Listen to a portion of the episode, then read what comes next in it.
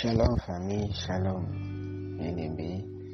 Euh, je crois que les bontés de Abba, notre Père céleste, se sont encore renouvelées pour vous dans vos vies euh, en ce matin. Je suis euh, votre frère Samuel et j'ai l'immense choix, la lourde responsabilité de partager avec vous la parole ce matin. Amen. Euh, mais avant, tout juste avant, nous, rappelons le point numéro 5 de notre vision, de la vision du Winners Meeting, qui est celui-ci. Nous aspirons à être une famille où chaque jeune s'épanouit et grandit jusqu'à parvenir à la statue parfaite de Christ. Nous aspirons à être une famille où chaque jeune s'épanouit et grandit jusqu'à parvenir à la stature parfaite de Christ. Amen, amen, amen. Et justement par rapport à, la famille que nous constituons au sein de Winners Meeting, je voudrais faire un petit partage qui se trouve dans Genèse chapitre 22, le verset 9. Amen. Genèse chapitre 22, le verset 9. Nous lisons la parole. Lorsqu'il fut arrivé au lieu que Dieu lui avait dit, Abraham y éleva un autel et rangea le bois. Il lia son fils Isaac et le mit sur l'autel par-dessus le bois. Amen, amen, amen. Je voudrais ce matin nous partager de l'humilité dans la famille. L'humilité dans la famille. Euh, nous connaissons bien cet épisode où Dieu a testé la foi, a testé l'amour d'Abraham envers lui en lui demandant de sacrifier son fils unique Isaac, le fils de la promesse. Et j'aime bien la description que le pasteur Georges Amouako fait de ce moment-là où Dieu demande à Abraham de sacrifier son fils. Si vous faites attention, c'est que Dieu donne autant de précision que possible par rapport au fils dont il est question. Parce que rappelez-vous, Abraham a voulu devancer la promesse de Dieu en, ayant un fils avec euh, la servante de sa femme Sarah appelée Ismaël. Mais euh, Dieu précise de toutes les manières possibles qu'il ne s'agit pas d'Ismaël, mais il s'agit d'Isaac. Dans le verset, Dieu dit, je veux que tu me sacrifies ton fils. Et Abraham pouvait lui demander, mais lequel? Dieu dit, ton unique. Abraham pouvait toujours dire, j'en ai deux. Dieu précise, celui que tu aimes.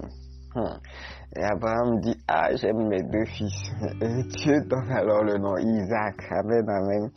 Donc, euh, nous connaissons bien cet, épisode-là, mais ce sur quoi je voudrais attirer notre attention ce matin, c'est la réaction d'Abraham, pardon, pas d'Abraham, d'Isaac. Vous savez, à cette période-là, Abraham avait 100 ans lorsque Isaac est né. Et là, euh, Isaac étant un jeune homme, disons qu'il a la quinzaine d'années ou 16 ans, et Abraham au-delà de 100 ans. Vous imaginez, Isaac est un jeune homme en pleine forme, euh, dans la fleur de l'âge, et Abraham est un vieillard. Donc, remarquez que entre Abraham et Isaac, celui qui est le plus facilement liable, c'est Abraham. Amen. Et Isaac n'a pas eu de cesse de poser des questions à son père par rapport au sacrifice qu'ils auront à faire. Mais Isaac, qui avait la capacité, qui avait la force nécessaire, l'énergie nécessaire pour refuser de se faire lier comme sacrifice sur l'autel, ne l'a pas fait. Il s'est laissé lier par son père. Il s'est laissé mettre au-dessus du bois sur l'autel du sacrifice. Amen. C'est une marque d'humilité.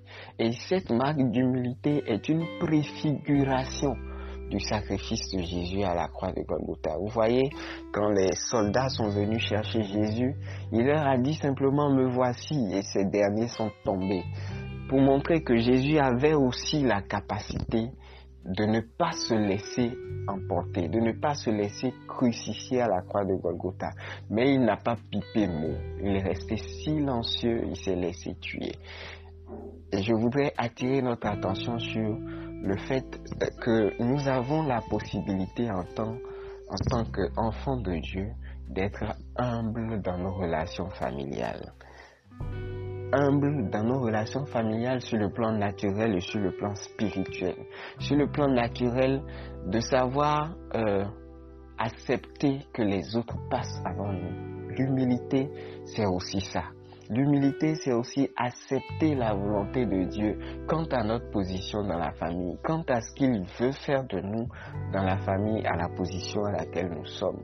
L'humilité sur le plan spirituel, c'est d'accepter de faire la volonté de notre Père céleste, d'accepter de faire sa volonté sans réchiller, sans nous plaindre, sans nous y opposer. Le bishop Dag disait dans un de ses ouvrages que la plupart des chrétiens acceptent de mourir pour Dieu comme des porcs.